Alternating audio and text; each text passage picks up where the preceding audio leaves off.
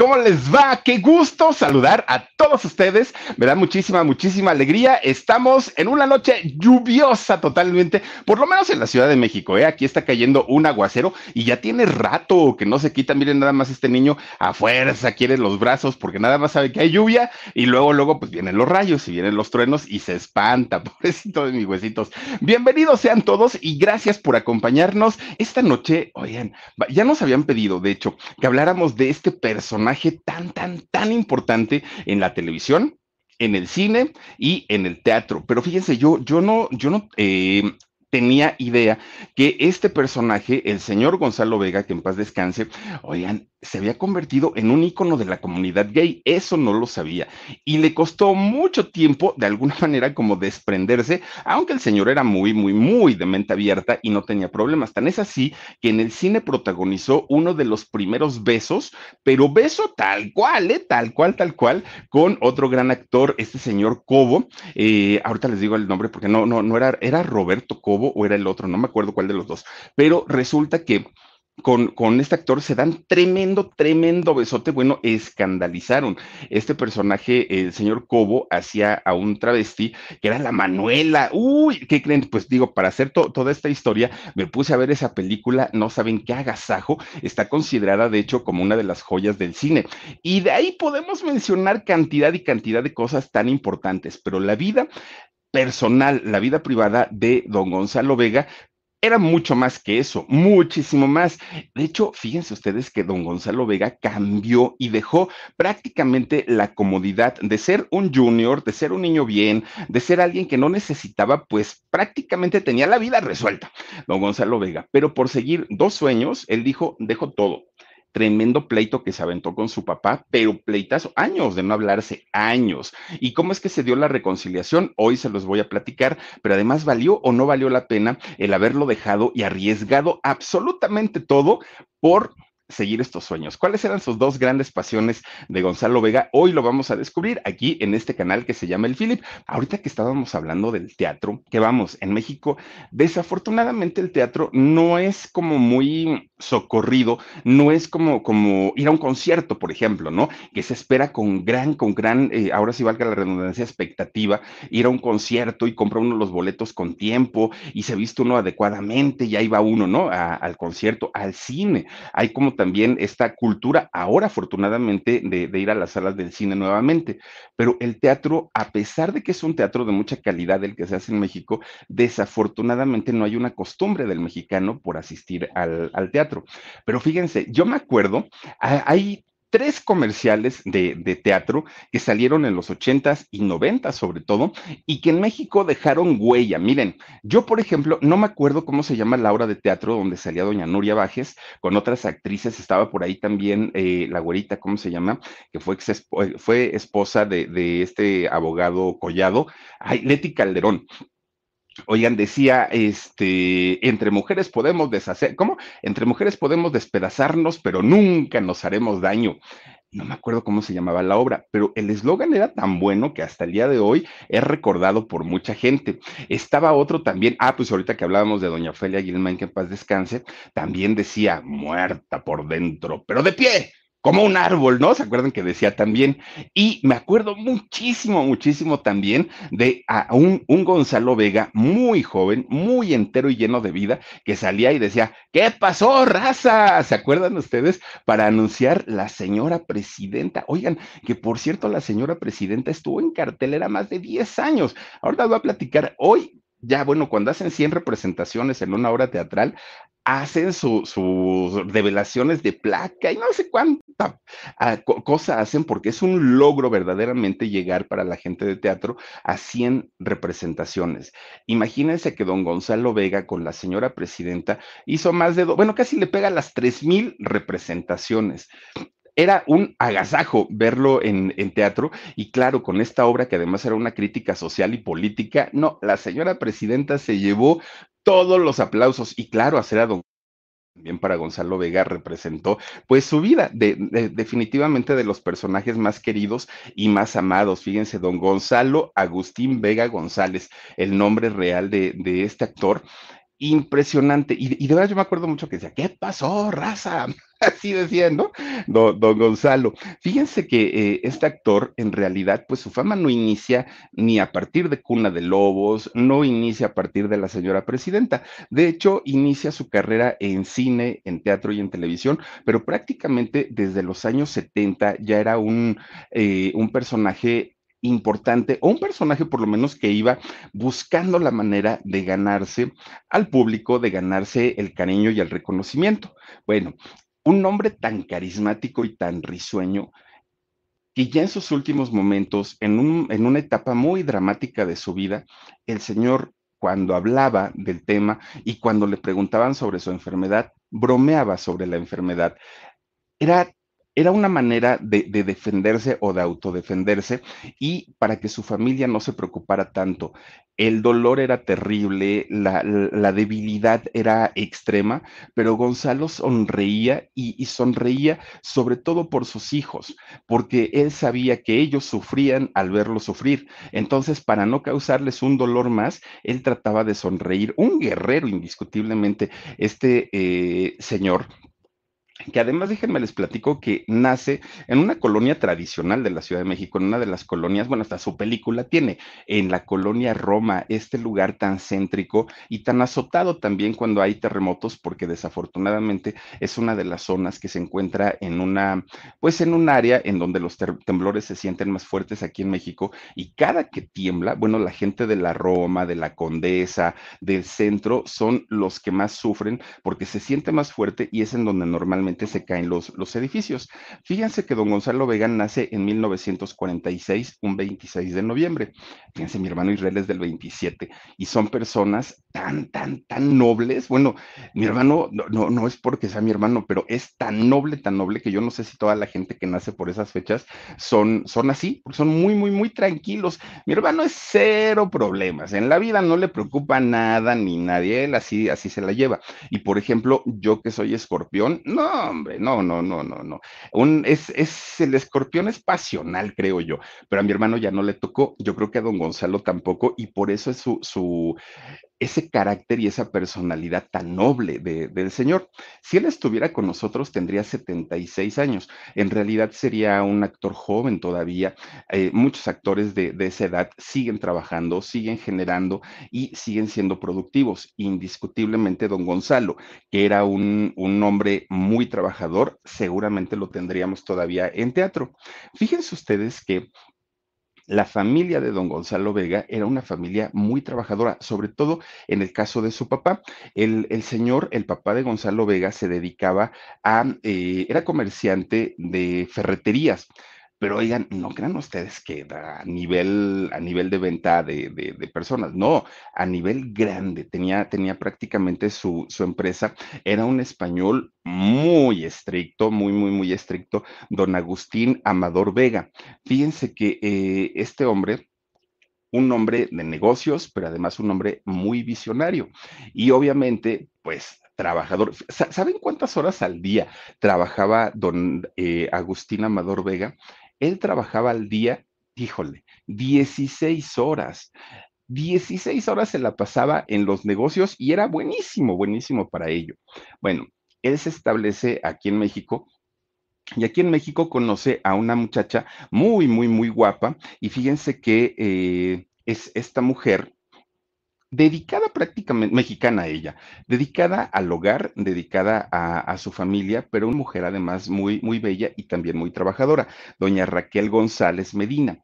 Fíjense que esta muchacha, cuando se casa con el, el, papá de Gonzalo, con don Agustín, pues esta muchacha deja prácticamente su, su estadía en casa y, el haberse dedicado al hogar para comenzar a trabajar junto a su esposo y empieza a apoyarlo, aún ella desconociendo del negocio, empieza a apoyarlo y entre los dos, bueno, se van para arriba totalmente, ¿no?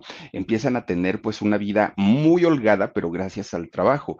A sus hijos no les faltó nunca nada, vivían en una de las mejores colonias de la ciudad. En fin, pues el señor lo que quería a final de cuentas, don Agustín, era tener un futuro asegurado para sus hijos. Él no quería que batallaran en lo absoluto. Bueno, pues miren, el señor era un, un, bueno, no, no era esclavo del trabajo, pero casi, casi, o sea, el señor se la pasaba trabajando porque le gustaba y disfrutaba ver, pues obviamente a sus hijos que eh, disfrutaran y que no tuvieran ningún tipo de carencia. De hecho, tuvieron tres hijos, Guadalupe, Gonzalo, el de en medio, y Raquel. Entonces, a pesar de que el señor era muy estricto, fíjense que siempre dejó que los hijos tuvieran una infancia de acuerdo a la edad. No les exigía, los dejaba que hicieran pues sus juegos, que se divirtieran, no, no les imponía nada a pesar del duro carácter que él tenía. Nadie, nadie en la familia eh, de, de ellos tenía o había sido actor, actriz, eh, dedicados a la artisteada, nadie, nadie, nadie. Y pues el señor decía, pues, pues es un mundo totalmente aparte, ellos estaban más bien como por el lado empresarial, pero resulta que su hijo, el único varón, el de en medio, el consentido, el heredero, bueno, pues Gonzalo desde muy chiquito, muy, muy, muy chiquito, ¿qué creen? pues le encantaba, le encantaba disfrazarse, le encantaba ser el centro, el centro de atención. Bueno, el, el chamaco era puestísimo para todo lo que tenía que ver, pues, pues con el mostrarse que le aplaudieran y que le hicieran fiestas. Y el señor Agustín, pues siempre se le quedaba viendo así como que, ay, este chamaco, pues ¿por qué anda así todo disfrazado? ¿Y por qué parece que anda como si estuviera en el circo o en el teatro? Fíjense que cuando entra a la escuela Gonzalo, lo primero, lo primero que hace este chamaco es apuntarse a todo lo que tenía que ver con concursos de canto, eh, de baile, festivales, todo, todo, todo. Y su papá se enojaba porque decía, no, tú no estás para eso. Tú apréndete las matemáticas, apréndete el español, apréndete esto, apréndete el otro, porque tú vas a, heredar el negocio familiar, entonces necesito que te apliques con eso. Pero Gonzalo era un niño, entonces pues no lo entendía, ¿no? Él simplemente se dejaba llevar por lo que a él le gustaba, era muy extrovertido. Pues en aquel momento, fíjense que el señor eh, Agustín decía y hablaba con su esposa, con doña Raquel, y decían, bueno, pues a lo mejor es ahorita porque está chamaco, ¿no? Pues está está niño y pues tiene estas inquietudes, déjalo, no pasa nada, vamos a darle, a darle chance. Pero ya cuando pues vaya a la secundaria o ya cuando esté en una edad un poquito más adulta, ahí sí hay que meterle presión porque él se va a dedicar al negocio familiar. Va a llegar un momento en el que yo ya no pueda trabajar y él es el indicado. Entonces el señor Agustín tenía todo, todo, todo, pues toda su fe, ¿no? Puesta en, en su hijo para que él siguiera sus pasos, se convirtiera también, obviamente, en un gran empresario. Entonces, pues los sueños que tenía Gonzalo, escenarios y todo eso, pues el señor don Agustín no se los limitaba, lo dejaba pues que siguiera con esto. A final de cuentas, era el momento de su niñez y como niño tenía todo el derecho de soñar, pero más grande ya no se lo iba a permitir. Bueno, pues Gonzalo sigue con, con, estas ideas, obviamente, de convertirse en artista, pero pues su papá poco a poquito le iba como bajando estas ganas o esta intención. Entra a la secundaria, entra a la preparatoria y todo súper tranquilo. Gonzalo de alguna manera cumplía, ¿no? Con sus estudios y decía, está bien, pero cuando yo tengo oportunidad, pues voy a dedicarme a lo que en verdad me gusta. Llega el momento de tener que entrar a la universidad y dice el papá, Ahora sí, Gonzalo, tienes que decidirte por una carrera de administración, de, de, economía, lo que tú quieras, pero tiene que ser una carrera relacionada a los negocios porque pues necesitamos que tú ya empieces a, a ver por, por todo lo que tiene que ver con nuestro changarro. Bueno, pues entra a estudiar comercio a la Universidad Nacional Autónoma de México. Y fíjense que su papá, de hecho, quería que estudiara en una universidad pública, pero finalmente, pues, pues dijo Gonzalo, yo quiero ir a la UNAM y se mete ahí. Era tan buen estudiante, porque eso sí lo era, que no tuvo problema en el examen de admisión, que es muy, muy, muy complicado, y Gonzalo finalmente logra entrar ahí a estudiar comercio a la UNAM. Bueno, pues él, feliz de la vida, encantado, pues ahí estaba, ¿no? Pero por otro lado, su corazón y su pasión le decían a Gonzalo que no era el camino indicado, que él iba hacia otro lado. Entonces hace algo que bueno, en, ese momento no le generó ningún problema. Pero al pasar el tiempo, bueno, estalló la bomba. ¿Por qué? Porque resulta que sin decirle nada a su papá, de repente un día va a la rectoría de la universidad Y entonces habla pues con la gente indicada y les dice, no estoy cómodo con mi carrera, no me siento feliz, yo siento que pues sirvo para otra cosa, entonces quiero cambiar mi carrera, ¿no? Dijo él. Bueno, pues mientras la familia pensaba que él estaba estudiando comercio, le daban su dinerito para la escuela, todo súper tranquilo, pues resulta que Gonzalo se inscribe a otra licenciatura que no tenía nada que ver con la, con la, con la economía o con, con, esto de los negocios. Él se inscribe a arte dramático y a filosofía y letras. Es lo que empieza a estudiar Gonzalo Vega y pues bueno, Mientras la familia pensaban que estaba en lo de comercio, este muchacho incluso se inscribe al Centro Universitario de Teatro, fíjense.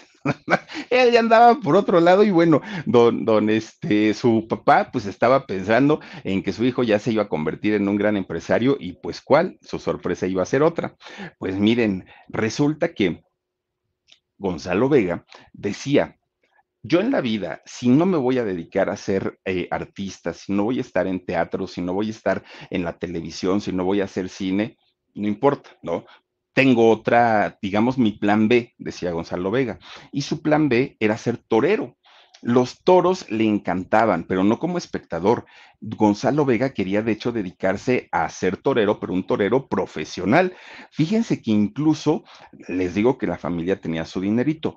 Eh, Gonzalo Vega se fue a España y se fue a España para prepararse como torero, ¿no? Él eh, quería hacerlo y aunque aquí en México podía también prepararse, él decía, no hay como España y él se fue para allá para eh, poder dedicarse justamente a todo lo que tenía que ver con la tauromaquia, si no estoy mal, así se dice, y resulta que cuando está en España y se da cuenta de todo lo que implica el, el ser torero, que yo no lo entiendo, tampoco me gusta, pero dicen que es un arte, ¿no?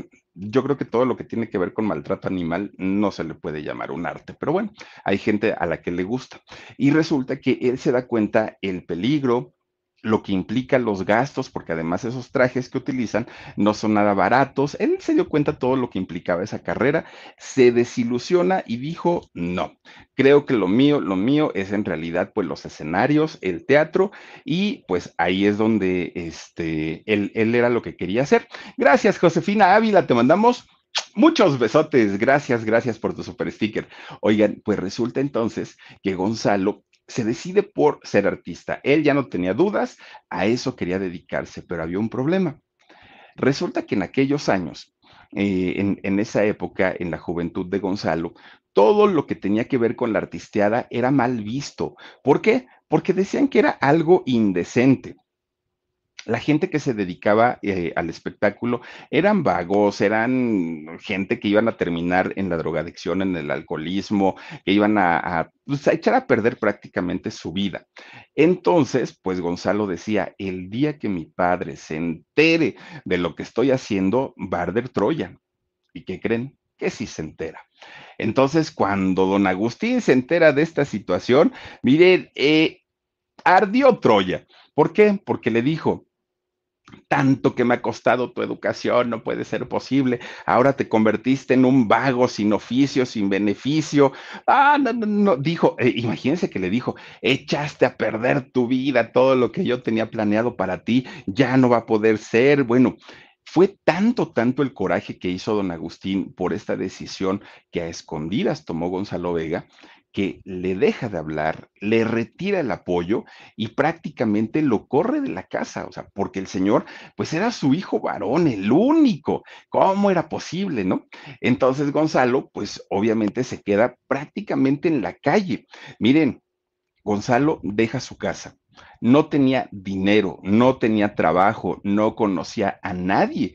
Y esto lo hizo crecer y lo hizo madurar muchísimo, porque Gonzalo tiene que buscar trabajo para poder sobrevivir, tenía que pagarse una renta. Bueno, era, fue, fue una etapa muy complicada para él. Tan es así que fíjense nada más, eh, su, su, papá le retira no solamente el apoyo y el habla, cinco años duró ese pleito, en donde Gonzalo obviamente iba a ver a su mamá, iba a ver a, su, a sus hermanas, pero con su papá no tenía ningún tipo de contacto, porque ahí le salió, pues ahora sí el apellido, ¿no? al papá y no quería verlo, no quería saber nada, estaba muy se sentía traicionado el papá, se sentía decepcionado, se sentía que su hijo pues le había dado una puñalada por la espalda y ya no había nada que hacer, porque además de todo, Gonzalo, pues ya había tomado su decisión y era adulto. Entonces el papá decía, nada de lo que haga este muchacho me va a sorprender ya, lo, todo lo que haga ya va a ser parte de lo mismo, ya, ya, ya me, me dio la última estocada, nada puede ser peor, dijo el papá. Pues dice Gonzalo, ay papá, ni digas que nada puede ser peor, porque ¿qué crees? Siéntate, te tengo que platicar algo, ya cuando se contentaron, ¿no? Gracias a San París, muchísimas gracias por tu super sticker. San París, te mandamos muchísimos besos. Oigan, pues resulta que Gonzalo le dice, ay papá, pues es que yo ni te quería decir, recién se habían apenas hablado, imagínense ustedes, y resulta que le dice, este, es que yo no te quería decir, tú dices que nada puede ser peor, pues agárrate jefe, porque ahí te voy. Y le dice, fíjate que ahí en la universidad, porque él siguió estudiando, nada más que estaba estudiando pues ya lo de filosofía y letras, y le dice, es que pues yo tengo novia, papá. Y le dice, bueno, pues, pues pasa en edad, no pasa nada, está bien. ¿Y cómo se llama la muchacha? No, pues se llama María Eugenia Tobar. Ah, pues qué bueno. ¿Y la quieres mucho? Mm, pues sí, dijo Gonzalo, sí, sí, sí, pues sí, sí la quiero. Este, pero ese no es el problema. Entonces, ¿cuál es el problema? Ay, papá, le dice, ay, papá, pues, pues ya ni modo, ¿no? Pues ahora sí que pues, te vas a enojar, pero pues ya que está embarazada. No, pues dijo el papá, si ya de por sí cambiaste de carrera, no me avisaste, los negocios te valieron gorro, yo no sé a quién le voy a heredar el, el, negocio, tú andas con tus sueños guajiros de querer ser artista y ahora me sales con qué vas a ser papá, de qué la vas a mantener, con qué la vas a mantener, dónde van a vivir, qué le vas a ofrecer a tu hijo. O sea, no puede ser posible, Gonzalo, que hayas echado a perder la vida de esa manera. Bueno, pues resulta que nace su, su bebé, una niña una niña a la que le puso el nombre de Gabriela. Pero fíjense que a pesar de que Gonzalo se casa con eh, su mamá de la niña, con María Eugenia, pues no, no le da los apellidos a la niña. Y entonces la niña es registrada con el apellido Tobar, que era el apellido de, de la mamá, pero finalmente Gonzalo pues siempre estuvo cerca de, de, su hija, siempre pues trató de, bueno, no trató, le, le, le proveyó todo lo necesario, pero además en cuanto a Agustín, el abuelito vio a la niña, vio a Gabriela, bueno, se le olvidaron los corajes, los pleitos y todo, vio a la chiquilla y dijo, o sea, es mi nieta y no la voy a desamparar. Entonces el abuelito pues le ofrecía todo lo que podía, ¿no? Era la primera nieta aparte de todo. Entonces pues como tenían posibilidades económicas, gracias a eso la niña no padeció de nada, tenía lo necesario para vivir y Gonzalo pues se despreocupó un poquito. Miren, Gonzalo había recibido una muy buena educación, igual que sus hermanas, y si algo tenía es que era un hombre muy responsable. Entonces no quiso dejar a la deriva ni, ni a María Eugenia, pero tampoco a su hija. Entonces se casó, se casa con María Eugenia pero eran, no solamente eran muy jóvenes los dos, además de todo, pues no es que estuvieran realmente los dos, no estaban tan enamorados, era, había sido pues prácticamente un amor pasional y que terminó en embarazo, ese, esa ya fue o ya fue otro asunto.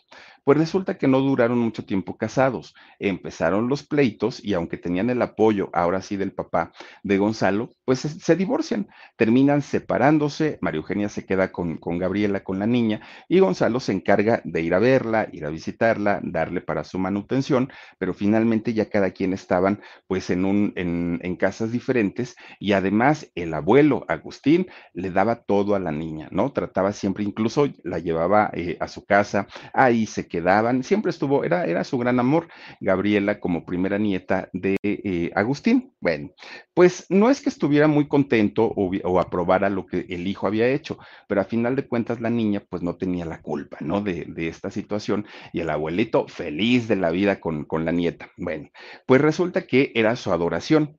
Miren, ya siendo papá, Gonzalo pues tiene que dejar la escuela. No podía con los gastos de la casa de, de su hija, pero además con los, gastos de la escuela. Gracias, Marina Molina, te mandamos también muchísimos, muchísimos besos.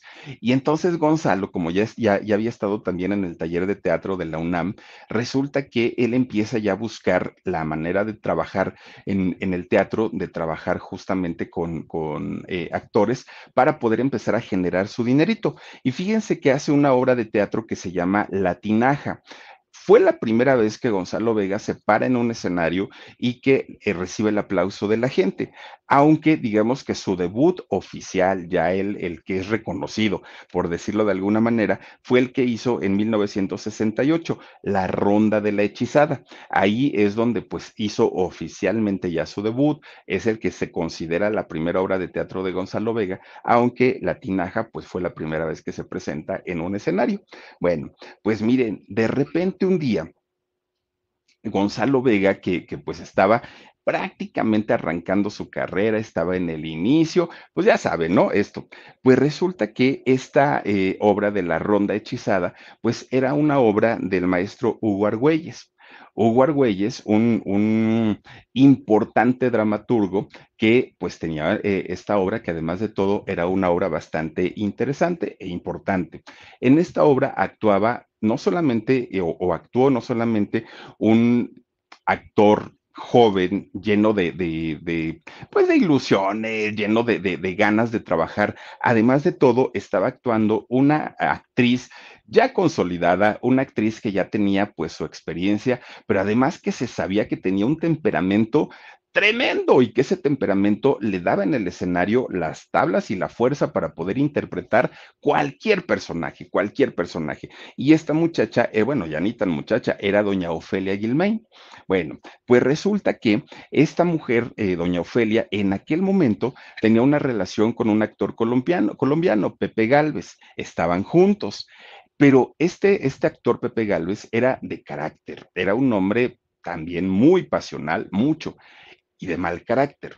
Se juntó obviamente con doña Ofelia y bueno, esa relación era exageradamente intensa celos, gritos, bueno, era una cosa tremenda, que, se, se, conocía que así llevaban esta relación precisamente por lo explosivos que eran los dos. Todo el tiempo se la pasaban peleando por el carácter tan fuerte que tenían los dos en aquel momento. Vivianita Quintanar Flores dice, mi amor, gracias por hablar de Gonzalo Vega, un hombre muy guapo, las del chat están locas por él. La mamá de su primera hija estudiaba medicina, besos. Ay, fíjate, nada más, así es cierto, tienes toda la razón, Vivianita, es correcto. Muchísimas gracias por el dato. Oigan, pues resulta que Ofelia, ya con, con, este hombre, con Pepe Galvez, pues ya estaban así como que en la tablita, ¿no? Ya andaban muy mal, muy, muy, muy mal en cuestión de, de emociones. Pues resulta que Gonzalo, que entra a trabajar a esta obra en donde estaba ella, pues imagínense nada más que cuando lo ve, dijo, bueno, y este chamaco tan guapo, ¿quién es? Pero lo vio como un chamaquillo, ¿no? O sea, no, realmente, pues nada más dijo, pues está muy guapo. Hasta ahí quedó. Pero Gonzalo, cuando la vio señorona de vocerrón, con ese carácter y con esa pasión, dijo que me enseñe. Esta mujer, pues se nota que disfruta todo en la vida, ¿no? Muy, muy, muy intensa. Y le empieza a echar ojitos a, Ofelia. Y resulta que doña Ofelia, que ya le había echado también el, el ojo a él, pues empezaron ahí como que a verse ya de manera distinta. Miren, ella tenía 47 años, él tenía 22, había una diferencia de 25 años, era muchísimo, pero resulta que eh, este señor Pepe Galvez se da cuenta que doña Ofelia ya andaba mirando para otro lado y muy enojado, pues se separa de ella, ¿no? Porque pues no, no, no, no estaba padre. Además, pues Gonzalo estaba joven, estaba guapo y necesitaba trabajar y todos estos factores, pues eh, este Pepe Galvez decía, yo creo que sí se va a dar una relación entre ellos porque este muchacho necesita el apoyo, ¿no? Pero fíjense que no fue así. Bueno, pues resulta que Gonzalo, trabajando con Ofelia, estaba fascinado. Verla, imagínense ver a una Ofelia Gilmain en el escenario, con ese temperamento que tenía, Gonzalo estaba vuelto loco hasta que finalmente un día se le va acercando y se le, con miedo, ¿eh? porque pues tampoco Ofelia es que haya sido una mujer de buen trato. Entonces, así como con miedito, con miedito, se va acercando a, a Ofelia. Y Ofelia, con ese carácter, pero a la vez como con esta pasión que, que, que pues obviamente mostraba ella en el escenario, se fueron involucrando. Empiezan pues ellos a, pues digamos, a frecuentarse más. Gonzalo estaba fascinado porque Ofelia era una mujer inteligente, una mujer temperamental, que estaba experimentada y además le encantaban las amistades que tenía Ofelia. Miren, dentro de sus amistades podemos mencionar, por ejemplo, a un Siqueiros, ¿no? Gran muralista. Pero también podemos mencionar a un Agustín Lara, por ejemplo. Entonces, cuando los amigos veían a Ofelia y Gonzalo sabía que, ella se reunía con este grupo de amigos, pues obviamente se quedaba con la boca abierta porque decía, bueno, ¿quién es esta mujer como para reunirse con lo mejor, ¿no? De, de pues de las artes aquí en México. Bueno, pues para ese momento ya Pepe Galvez había dicho, hasta aquí, yo ya no voy a, este, a seguir contigo porque las cosas no están muy bien y seguramente tú te vas a involucrar con este chamaco. Y sí, así pasó. La relación con, con Pepe Galvez terminó y terminó de una manera bastante, bastante fuerte. Hubo muchísimas incógnitas porque mucha gente le atribuyó a Gonzalo Vega el rompimiento, otros no, otros decían que eran por los pleitos que ya tenían casados desde hace mucho tiempo y a final de cuentas, pues ellos terminan. Empieza Gonzalo prácticamente de inmediato una relación con Ofelia y bueno, por los primeros meses fueron de, luna de miel y Gonzalo fascinado, porque además una mujer experimentada, ¿no? Y yo creo que pues el sueño de todo joven es, es estar con una mujer adulta, pues que le enseña a uno, ¿no? Pues miren, resulta que esta relación sí fue muy, muy, muy, eh, muy buena en un inicio, todo estuvo perfecto, obviamente, pues fue una relación bastante, bastante intensa y aparte había una mezcla de la juventud de Gonzalo y de la experiencia de Ofelia. Todo marchaba súper bien. Bueno, pues resulta que para aquel momento Gonzalo, que ya estaba trabajando muy fuerte en el teatro y que además sí se hizo más conocido por este romance que mantuvo con, con Ofelia, hizo su debut en el cine. Hizo la película de las pirañas aman en, en Cuaresma, pero con una muy joven y muy guapa Isela Vega.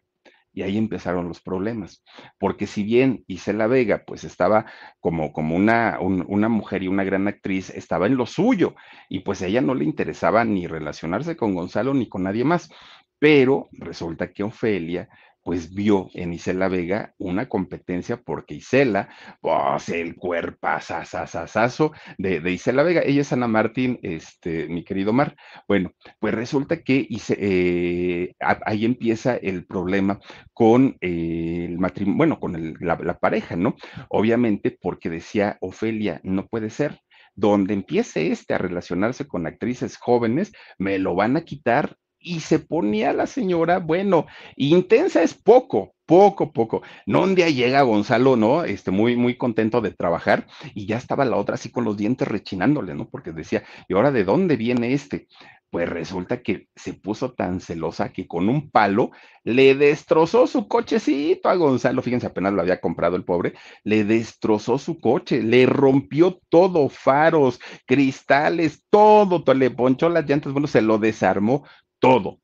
Y pues obviamente los problemas entre ellos eran muy, muy, muy fuertes, porque además de todo, Gonzalo, que ya empezaba a tener pues una importancia y lo llamaban los productores, empezaba a hacer películas, empezaba a hacer prácticamente de todo y ya tenía un nombre finalmente como, como actor, que era lo que él quería, pues resulta que incluso empieza ya a hacer, ay, huesitos, ven, es que huesitos empieza allá a, este, a tener miedo por, por los rayos y ya está, nada más cárgame, cárgame. Oigan, pues resulta que para aquel momento, fíjense que Gonzalo incluso ya empezaba a hacer también telenovelas, ya estaba ganando su buen dinerito y también tenía un buen nombre como, como actor, pero los celos de Ofelia eran exacerbados, eran celos muy, muy, muy fuertes y no tenía eh, pues un control. Y aparte Gonzalo ya estaba también cansado. Pues de repente, fíjense que Gonzalo se da cuenta que el trabajo le empieza a bajar le empieza a disminuir. Cada vez era eh, llamado menos, tanto al cine, al teatro y a la televisión. Él no entendía por qué. Él lo que pensaba en aquel momento era que los productores no estaban muy a gusto de que eh, Gonzalo tuviera una relación con una mujer mayor que él y que por eso lo estaban dejando de buscar. Pero la realidad no era esa. La razón real era que Ofelia, que era una mujer que tenía muchos contactos y que tenía pues eh, gente muy conocida en, en todos los medios, hablaba con todos los productores y le decían, si necesitan a Gonzalo para un papel, ella ah, los filtraba. Decían, tiene que ser en un papel donde no me lo requieran muchas horas porque tiene que irse conmigo, donde no vaya a haber mujeres, bueno, no decía mujeres, no decía donde no vaya a haber viejas encueradas, porque entonces, ¿qué tal que en una de esas Gonzalo se va con ellas? Donde no hay, y empezaba ya a poner sus condiciones. Claro que los productores decían, ay, no, Ophelia, pues para eso mejor ni lo llamamos. Ah, pues no lo llamen, no se preocupen, de todas maneras, pues yo tengo mi ahorrito, él también tiene su ahorrito, y pues no, en realidad no necesita trabajar. Bueno, pues Gonzalo, obviamente, pues estaba como león enjaulado en su casa, porque decía, pero ¿por qué no me hablan? Si yo puedo hacer cualquier tipo de papel, yo lo puedo interpretar bastante, bastante bien, y pues ahora ya los productores no me están buscando. Cuando le van diciendo a Gonzalo, es que sabes que no te buscamos porque Ofelia nos pidió que no lo hiciéramos para que tú, pues obviamente no te vayas a ir con una chamacona. Gonzalo se sintió de igual manera como su papá, traicionado, cómo era posible que su pareja, en lugar de apoyarlo, y además una pareja que se dedicaba a lo mismo, a la misma profesión, no lo apoyara, que, que, le hubiera echado, pues obviamente tierra para que él no, él no tuviera trabajo. Además, Gonzalo no solamente quería en, eh, bien a Ofelia, sino además tenía una muy buena relación con los hijos de Ofelia, tanto con este Juan Ferrara, bueno, no es su nombre real, ¿no? Juan Ferrara como con Lucía y con Esther, con los tres hijos de Ofelia, se llevaba perfecto, era prácticamente de la edad. Entonces, pues decía, si yo me llevo bien, te he apoyado en todo, ¿por qué me bloqueas? ¿Por qué, por qué no, no, no dejas que mi carrera despunte?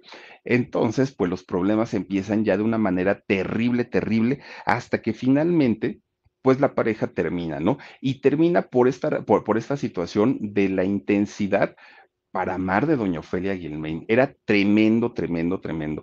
Y Gonzalo, además, ya se había hecho un nombre como actor y no necesitó colgarse de nada ni de nadie. De hecho, a Gonzalo lo que menos le interesaba es que supieran que había tenido una relación prácticamente pues con, con esta señora.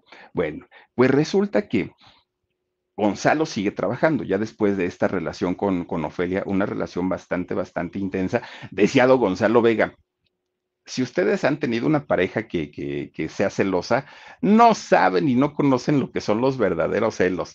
Los de Ofelia, esos eran celos, los demás dan risa, deseado Gonzalo. Y ya lo creo, con ese temperamento de doña Ofelia, ya lo creo que sí. Pues resulta que llega la, la, década de los 70, por ahí de mediados de esta década, y a Gonzalo lo invitan a participar en una película. Esta película se llamó El juicio de Martín Cortés. Bueno, pues en esta película que sale eh, Gonzalo Vega, de, hecho ahí actúa también don este señor Reynoso, ay se me olvida el nombre, soy malísimo para los nombres y los olvido así en, en cuestión de segundos. Don David Reynoso, ahí estaba, es que el otro es el esposo de Noelia y no tiene nada que ver. Bueno, pues resulta que don David Reynoso trabaja en esta película junto con, con Gonzalo Vega, El juicio de Martín Cortés. Pues resulta que mandan a hacer como publicidad un cartel, ¿no? ¿no? Donde estaba la foto de Gonzalo, la foto de David Reynoso, todo el elenco, y pues ahí el nombre de la película. Es, esto para la promoción, ¿no? De, de la película. Pues resulta que para esas fechas, llega a México una tamaulipeca, pues buena cantante, muy, muy, muy buena cantante. Miren, ahí está justamente este del juicio de Martín Cortés. Bueno, ahí vemos a don Gonzalo, oigan qué jovencito, ¿no? Se veía parte de todo. Bueno, pues resulta que llega una tamaulipeca muy, muy buena cantante, Berta Elisa Neo, Neogerat, ¿no? El nombre de, de, ella. Dulce para los cuates, ¿no? Y qué bueno que se cambió el nombre porque está medio complicado el otro llega ella a la ciudad y llega buscando pues una oportunidad como cantante. Buena cantante, indiscutible, y hasta el día de hoy Dulce canta precioso la señora. Bueno, pues resulta que Dulce, que andaba buscando trabajo, y ella cantaba en bares, bueno, no en bares, en, en centros nocturnos, cantaba en centros nocturnos, en los lugares donde le abrieran la puerta, ahí este, llegaba a cantar Dulce. Pues resulta que un día va caminando, ¿no? Ella rumbo, rumbo al lugar donde iba a cantar y ve este, esta promoción, este cartel donde estaba pues promocionándose la película y se queda parada ahí en la calle y dijo, ay, qué muchacho tan guapo, ¿no? Tiene lo suyo, dijo, pues, pues es, es buen actor, pero ya, pues se siguió, derecho, se siguió este, para, para trabajar. Entonces estaba trabajando ella por la zona rosa. De repente un día, pues ahí tienen que Gonzalo pues que aparte de todo, de, la zona rosa, la colonia Roma, que era por donde vivía, pues quedaba muy cerquita. Pues ahí tienen entonces que este Gonzalo va caminando un día por la calle y es, ya era noche, y ese día estaba cantando Dulce en, en un lugar, ¿no? Ahí estaba. Y hasta afuera se escuchaba la voz de Dulce, porque tiene una voz potente la señora. Se escuchaba la voz y se queda parado Gonzalo afuera y dijo, ay, qué bonita voz, ¿no? La, la, la de esta muchacha. ¿Quién sabe quién será? Se mete al lugar entonces, cuando se mete, pues ve que está, es, esta muchacha dulce está cantando. Y pues él dice, ay, qué buena onda, pide un, un trago, se lo toma y se va. Dice, pues canta bonito. No me equivoqué, la, la muchacha pues tiene su, su, encanto. Bueno, pues resulta que Dulce, pues ella sabía perfectamente que este hombre le gustaba, pero ni se enteró que Gonzalo había entrado ahí al lugar. Bueno, pues ya Gonzalo aplaude, paga su cuenta y se sale hasta ahí. Pues resulta que sin saberlo, ambos iban al mismo médico, ¿no? Pues digo, estaban en la zona. Entonces tenían al mismo doctor, un foniatra, ¿no? Un, un, doctor, pues que se dedica a todo lo que tiene que ver con la voz. Gonzalo siendo actor, Dulce siendo cantante, pues tenían que ser atendidos por, por un foniatra. Entonces resulta que Gonzalo en aquel momento había, se había hecho un tratamiento en la cara y andaba con, con pasamontañas, con estos eh, como gorros que solamente traen el, eh, para, para, ver el, para ver la abertura y en la boca, nada más. Pues no se veía él. Entonces, ah, un pasamontañas. Entonces, resulta que coincidía con Dulce ahí en la, en la consulta, pero pues ni Dulce lo veía porque pues traía el pasamontañas y él pues nomás se le quedaba viendo porque decía, creo que esta es la cantante, ¿no? A la que fui a ver al bar. Bueno, pues resulta entonces que Pasan los días y se la seguía encontrando, hasta que un buen día Gonzalo pues, se quita el, el, el gorro. Y Dulce cuando lo voltea a ver, bueno, se le cayó todo a Dulce, porque sabía que era él, el, el, el, cartel que le gustaba y que además de todo, pues miren, estaba prácticamente enamorada de Gonzalo y pues como, como iba a tener una reacción así media loca o como fan, no podía hacerlo, casi le da el patatús a Dulce ahí en, en aquel momento. Pues fíjense que ellos como ya habían intercambiado palabras, ya, ya se, se conocían pues de haber estado en ese mismo consultorio, pues resulta que ella le pregunta a Dulce, oye, tú eres el del cartel, ¿verdad? Y le dice, este, Gonzalo, ¿de cuál? ¿De qué me hablas? Sí, el de la película, de esta película de, de Cortés, de, de, Martín Cortés, el juicio de Martín Cortés. Ah, sí, sí, sí, sí, dice, soy yo, el mismo. No, bueno, pues ella le empieza a platicar, es que me encantó la película, yo te vi, yo esto, yo aquello. Empiezan a platicar tan, tan, tan padre que Gonzalo la invita a salir. Dulce no se la creía, pues resulta que empiezan a, a salir y se hacen novios. Pero resulta que había un problema. ¿Y cuál era el problema? Pues se llamaba Gloria Cárdenas, la mamá de Dulce, que no estuvo, pero ni tantito, ni tantito contenta. Dulce tenía en aquel momento 17 años, pero pues Gonzalo Vega tenía 17, no, eh, él tenía 11 años más que Dulce, es decir, Dulce 17, 27, 28 tenía Gonzalo Vega.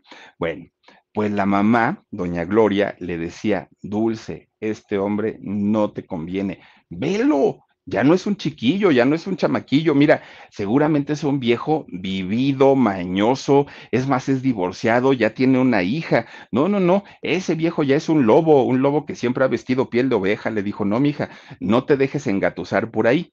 Pero resulta que Gonzalo, pues no se dio por vencido, aparte ya le había echado el ojo a Dulce. Entonces, pues miren, Gonzalo, ya bien enamorado de Dulce, que Dulce era menor de edad, ¿eh? tenía 17 años, pues iba a su casa en la noche, iba en su carrito y le tocaba el claxon, pero le, le, tocaba que despertaba a todos los vecinos. Y Dulce bien apenada, ¿no? Decía, mamá, déjame salir porque este hombre va a despertar a todo mundo. Pues no la dejaba se bajaba del carro Gonzalo y empezaba, Dulce, aunque tu mamá no nos deje, yo te amo. Así le empezaba a gritar y todos los vecinos pues prendían la luz porque todo era en la madrugada, pues ya cuando Gonzalo se iba para su casa.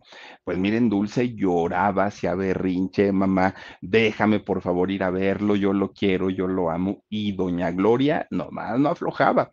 No, tu carrera primero y este viejo quién sabe qué, y no, y no, y no, y no pues total, dulce también de armas tomar, resulta que un día le dijo, a ver, Gloria, ni siquiera le dijo mamá, le dijo, a ver, Gloria, yo te lo pedí por la buena, yo te dije que estaba enamorada, tú no me dejaste y pues bueno, me cerraste la puerta, pues ahí está la ventana. Así es que con la pena, ahí te ves, ya hice mis maletas, con permiso, y se va a vivir con Gonzalo. Fíjense nada más. Ahora sí que no lo hizo de la mejor manera, pero a final de cuentas, pues, pues se fueron a vivir juntos. Pues ya viviendo ellos los dos, pues de entrada no la pasaron tan bien, porque sí, ya trabajaban los dos, Gonzalo ya era famoso, pero a final de cuentas había que empezar de cero y tenían que pagar una renta y tenían que comprarse sus muebles y tenían que hacer todo. Vivieron carencias en aquel momento, pero aún con las carencias eran felices los dos. Ahora sí que tuvieron un, un buen, pues fueron una buena pareja hasta cierto momento, porque pasando los cinco años que vivieron juntos, pues ya no se llevaban tan bien. Además, Dulce ya tenía más trabajo, Gonzalo ya tenía más trabajo y pues obviamente se fue desgastando la relación por falta del por falta de tiempo, hasta que finalmente, ¡pum!, la relación termina y pues bueno, fíjense qué, qué, tan caballero, qué tan buena persona pudo haber sido Gonzalo Vega, que hasta el día de hoy, así, hoy, hoy, hoy, si ustedes le preguntan a Dulce, ¿quién ha sido el gran amor de tu vida? Ni siquiera lo piensa un segundo, Gonzalo Vega, ¿no? O sea, para Dulce, este hombre representó prácticamente todo. También hubo versiones de que decían que se habían separado porque eh, pues no, no, no pudieron tener hijos en aquel momento y Gonzalo pues quería, ¿no? Eh, convertirse en papá. Pero bueno, pues por ese tiempo, fíjense ustedes que Gonzalo se convierte en un ícono de la cultura gay. Era por ahí de 1978 cuando Gonzalo hizo una película que se llamó El lugar sin límites. Esta película fue muy, muy, muy escandalosa. Déjenme tomar tantita agua. Ay, muchas gracias. Esta película que se llamó el lugar sin límites fue muy escandalosa porque fue la primera película en México donde hubo un beso entre dos hombres. Pero un beso apasionado, además de todo, no fue de piquito, no fue nada más como de broma, de juego, no, era una relación y eh, el beso fue bastante, bastante explícito en donde en México se vivía el machismo a todo lo que da. El estereotipo del homosexual en aquel momento era del homosexual chusco en, ese entonces y no, no era como tan bien visto por la sociedad. Si hoy cuesta mucho trabajo todavía para algunas personas ver este tipo de escenas, imagínense en 1978 era lo peor, lo peor, lo peor. Bueno, Además de todo, Gonzalo hacía el personaje de un macho heterosexual y por otro lado estaba este señor eh, Roberto, era Roberto Cobo, quien hizo esta, eh, este papel de, eh, ay, ¿cómo era? la Manuela, la Manuela, este travesti. Entonces, pues era una situación escandalosa a más no poder. La película desafió todo, desafió estereotipos, desafió el machismo, desafió todo absolutamente, ¿no? Porque no, no era algo visto en México en aquel momento. Claro, la comunidad gay de aquel momento adoró a Gonzalo Vega porque se sabía de la heterosexualidad de Gonzalo y aún así hizo este personaje sin importarle que pudiera ser encasillado en, en este tipo de personajes. Él simplemente pues lo hizo y lo hizo de una manera tremenda, tremenda. Ya estaba consolidado prácticamente en el cine en el teatro y había hecho también ya alguna participación en televisión, pero para aquel momento uno de los personajes más importantes en Televisa se llamaba Valentín Pimstein, un productor chileno que, bueno, pues era, fue, Valentín se llegó, llegó a ser como quien quedó en lugar de, de don, este señor telenovela, ¿no? Por don Ernesto Alonso, que en paz descanse, porque resulta que él era, manda más y él decidía finalmente quién sí y quién no. Pero este hombre, Valentín Pimstein, tenía muy, muy, muy, muy, muy clarito el prototipo de personajes o de personas que necesitaba la televisión en México, aunque él era chileno. Y lo que él quería, pues era el prototipo europeo 100%, ¿no? Guapitos, ojos verdes, este, niños bonitos y niñas muy, muy, muy guapas. Pues resulta que a su gusto del señor de don Valentín Pimstein, pues Gonzalo Vega no era el prototipo de galán que la televisión necesitaba. Entonces, aunque Gonzalo era buen actor, ¿qué creen? Pues le dijo, no, aquí en Televisa por lo menos no, y Televisa era la única opción.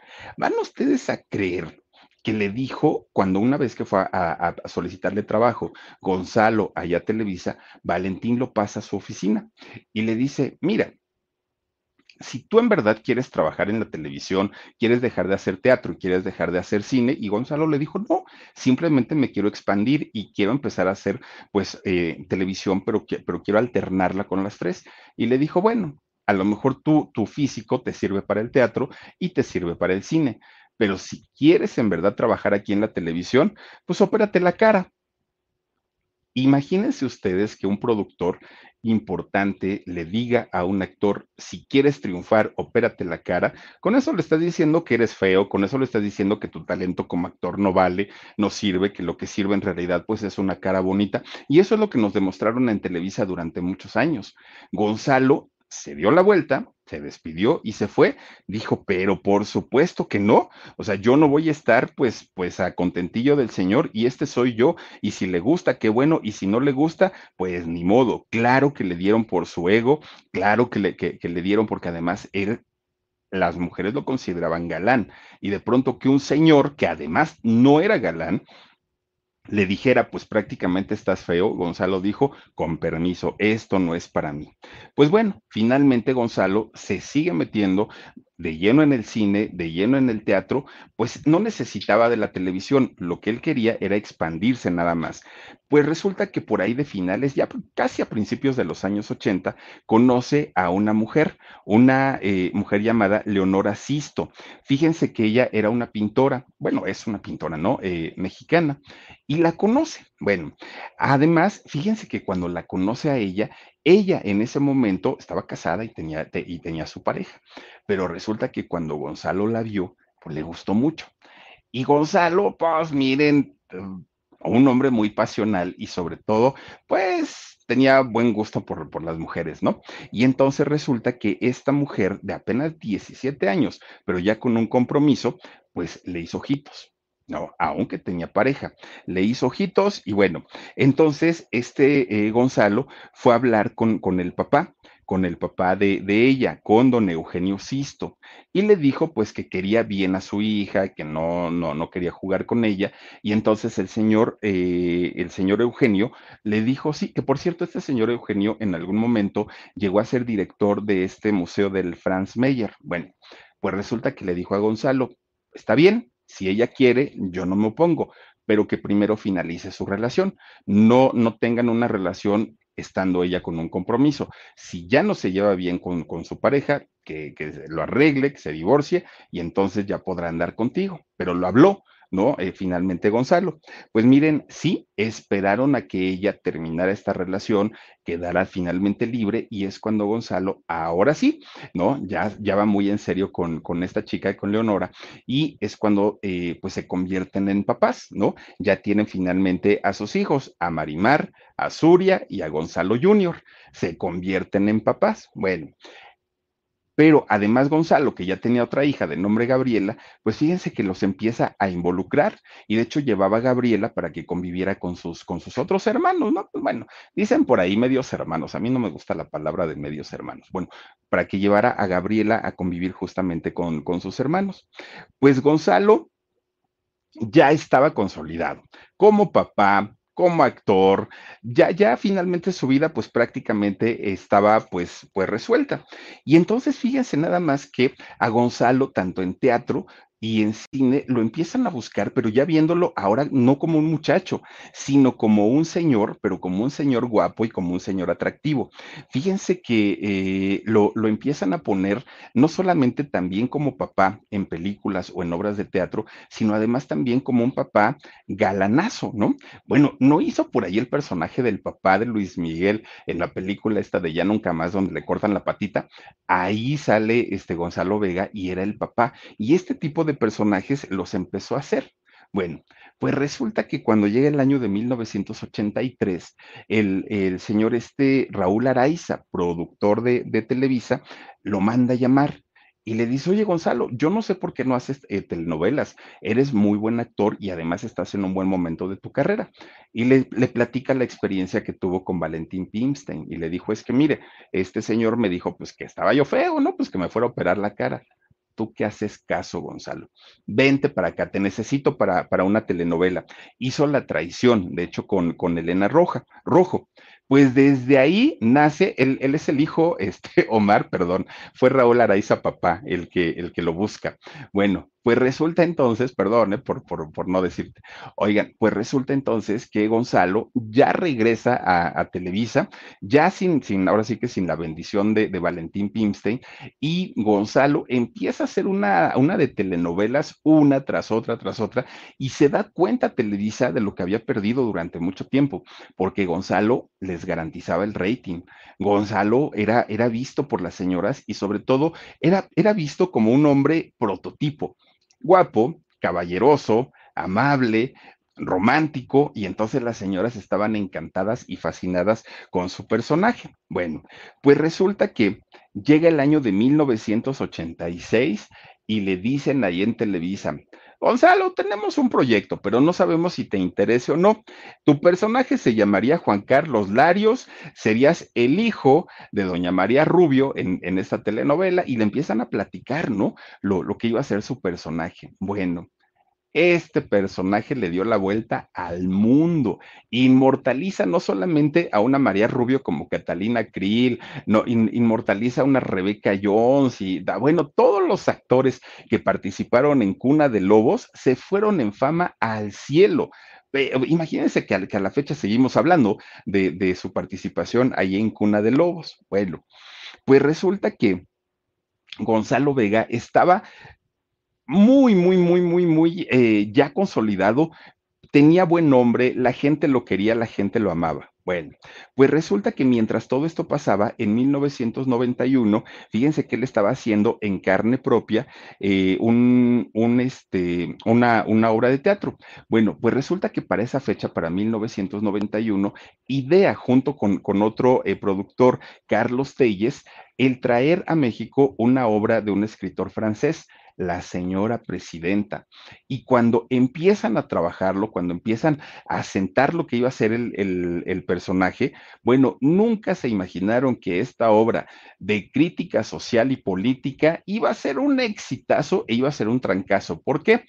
Porque era pues el, famoso stand-up, ¿no? Que, que, se hace ahora, de crítica social y política, pero hecha con humor, pero hecha con inteligencia, pero diciendo las cosas como son, y era algo a lo que los mexicanos no estábamos acostumbrados en aquel momento. Nada más y nada menos que 17 años duró esta puesta en escena. 17 años, 2.600 representaciones. Esto le valió su entrada al, libro de los récord Guinness, porque no se había visto nunca una obra que durara tanto con llenos totales. Eh, fue la sensación y fue la locura. Gonzalo Vega se consagró, se consolidó, además vuelve a ser este personaje doble, ¿no? En, en, un, en un personaje donde la hacía, pues obviamente de la señora presidenta, vestido de mujer y aparte, pues un, un personaje de, hombre. Bueno, expuso en, esta obra Gonzalo Vega, pues la corrupción, todo lo que hacía el, el, gobierno en aquel momento, y eso a la gente pues le encantaba y le gustaba porque lo hacía, obviamente, pues con muchísimo, muchísimo eh, humor. Pues miren, él mientras estaba ganando su buen dinerito, mientras tenía fama, mientras todo esto pasaba, pues resulta que también Gonzalo tiene un desliz. Bueno, yo no sé si uno, pero por lo menos uno fue del que se enteró Leonora, su esposa que además Gonzalo, dedicado totalmente al teatro, dedicado a los ensayos, al trabajo, veía poco a su familia. Y si eso le suman que Leonora se entera de una infidelidad, bueno, pues Leonora no estuvo dispuesta a soportarlo y dijo, ¿sabes qué? Adiós, agarro a mis chamacos y ya me voy. Gonzalo es el momento en el que le cae el 20 y dice, no puede ser, que me quede sin esposa, que me quede sin hijos, que me quede sin nada. ¿Y todo por qué? Pues por un desliz. Quiso revertir las cosas, pero Leonora ya estaba decidida y dijo, no me quedo, ¿no? O sea, no, o sea, no, no puede ser posible que yo pues prácticamente arriesgue el todo por el todo para que me pagues con eso, pues la verdad es que no se vale. Y se queda solo, Gonzalo.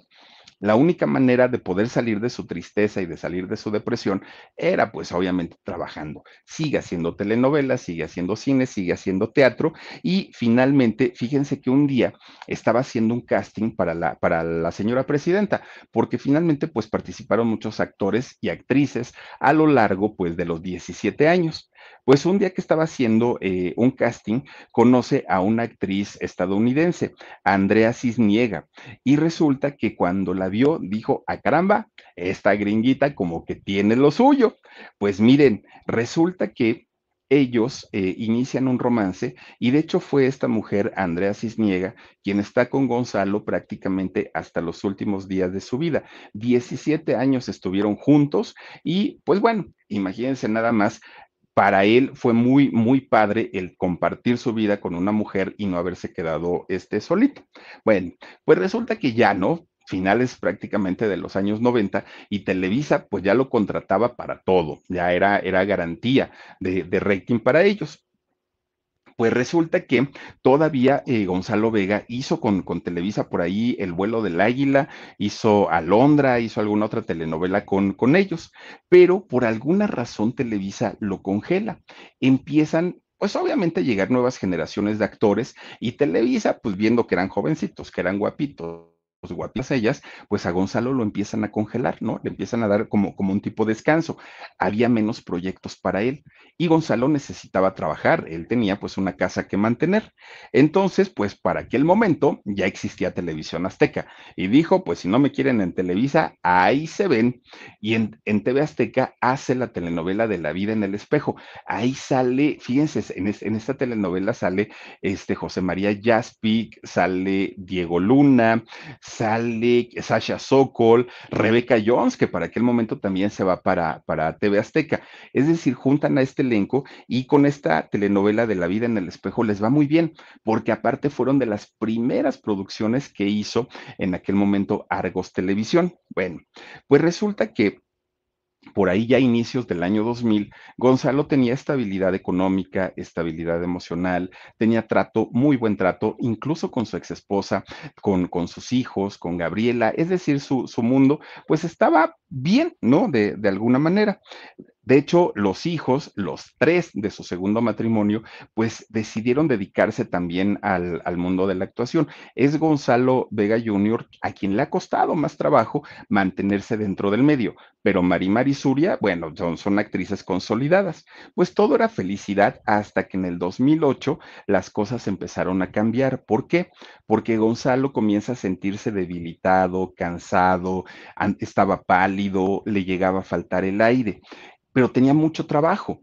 Entonces, cuando Gonzalo decide por fin ir al médico, pues lo ponen, le, mandan a hacer diferentes estudios y no le hallaban, no le encontraban. Batallaron muchísimo para entender que lo que él tenía era un síndrome llamado mielo eh, displásico, que es algo así como una preleucemia. Era lo que tenía en aquel momento. Claro que Gonzalo no solamente se espanta, sino además se deprime mucho porque no sabía qué era lo que seguía, ¿no? El decir preleucemia, decía entonces en algún momento sí me va a dar leucemia, no entendía. Y de hecho los médicos pues le seguían haciendo estudios y estudios y estudios. Fue un golpe no solamente para él, para toda la familia, para su nueva pareja, para sus hijos, todo el mundo estaba muy, muy, muy preocupado trataron de, tranquilizarlo y Gonzalo entendió cuando vio a toda su familia muy preocupada. Gonzalo entendió que la única manera de verlos tranquilos a ellos era tranquilizándose él y empieza a ver las cosas con humor y trata de minimizar la enfermedad, aunque pasó por todas las etapas, ¿no? Desde la negación, la frustración, el miedo, la rabia, la resignación, todo esto lo vivió en aquel momento. Pues resulta que él no se queda con, con, este diagnóstico que le dieron en el hospital y fue al Instituto de Cancerología. Y ahí le dijeron que sí, que efectivamente le habían dado bien su, su, diagnóstico y que tenía que prepararse y tenía que ser fuerte porque el desenlace pues iba a ser fatal. Entonces que tenía que estar pues preparado y que arreglara incluso sus papeles, que dejara todo en orden porque pues las cosas no pintaban nada bien. Sus hijos le dijeron, papá, no nos podemos quedar con, con, esta opinión. Y dijo, es que ya es la segunda vez que voy. Y le dijeron, vámonos a Estados Unidos ya que te revisen. Pero Gonzalo sabía que, miren, era pagar dólares y dólares y dólares y no lo sabía. Pero sus hijos que ya trabajaban le dijeron, no te preocupes, vamos a hacer un ahorrito y te vamos a llevar a Estados Unidos, allá a Houston, para que te atiendan y vean qué es lo que tienes. Lo hacen se llevan a Gonzalo para allá, para Houston, es atendido en un hospital y cuando lo, lo revisan le dicen, a ver, don Gonzalo, usted no tiene una pre, este, ¿qué es esto? Preleucemia. Lo que tiene es una leucemia, ya tal cual, ya está declarada. Y de hecho necesita en este momento empezar con sus quimioterapias, porque de lo contrario, pues las cosas pues no van a estar bien. Y Gonzalo dijo, no, no, no, no, no, no. Eh, quimioterapias, no, porque pues en México no me dijeron que estuviera yo tan mal. O sea, no, no, no hace mucho tiempo que tenía pre y ahora ya tengo la leucemia, pues como que esto no me pinta bien. Entonces gastaron un dineral ahí en todos los estudios que, que hicieron, pero a final de cuentas Gonzalo decide regresar a México. Viene al Instituto Nacional de Nutrición y ahí fíjense que lo, lo atienden muy bien. De hecho, ahí estuvo también internado don José José, que en paz descanse, y dicen que la atención ahí es bastante, bastante buena. Bueno, pues ahí le dijeron, Don Gonzalo, sí, usted tiene células cancerígenas en su sangre, pero ¿qué cree? Que, el número o la concentración de estas células cancerígenas no es tan alto. Entonces, usted no necesita quimioterapias. Podemos todavía darle algunos otros tratamientos alternativos para no llegar a las quimioterapias. Y Gonzalo y todos los hijos se enojan muchísimo porque en Estados Unidos le habían dicho que sí era leucemia y que además necesitaba eh, pues este, eh, estas quimioterapias terapias, Obviamente quimioterapias que iban a salir carísimas, carísimas, que no tenían el dinero. Y de hecho Gonzalo intentó denunciar al hospital porque no se valía que, lo, que le hicieran un tratamiento que no requería todavía, que no era necesario. Pero pues los abogados le dijeron, mira, estás mal de salud, te vas a desgastar, vas a, no, no solamente vas a desgastar la salud que tienes, sino además vas a gastar un dineral que quién sabe, quién sabe, porque estos señores eh, eh, obviamente están muy bien, eh, pues protegidos en esos hospitales y no te aseguramos ganar la denuncia. Entonces, pues yo creo que mejor enfócate a tu salud.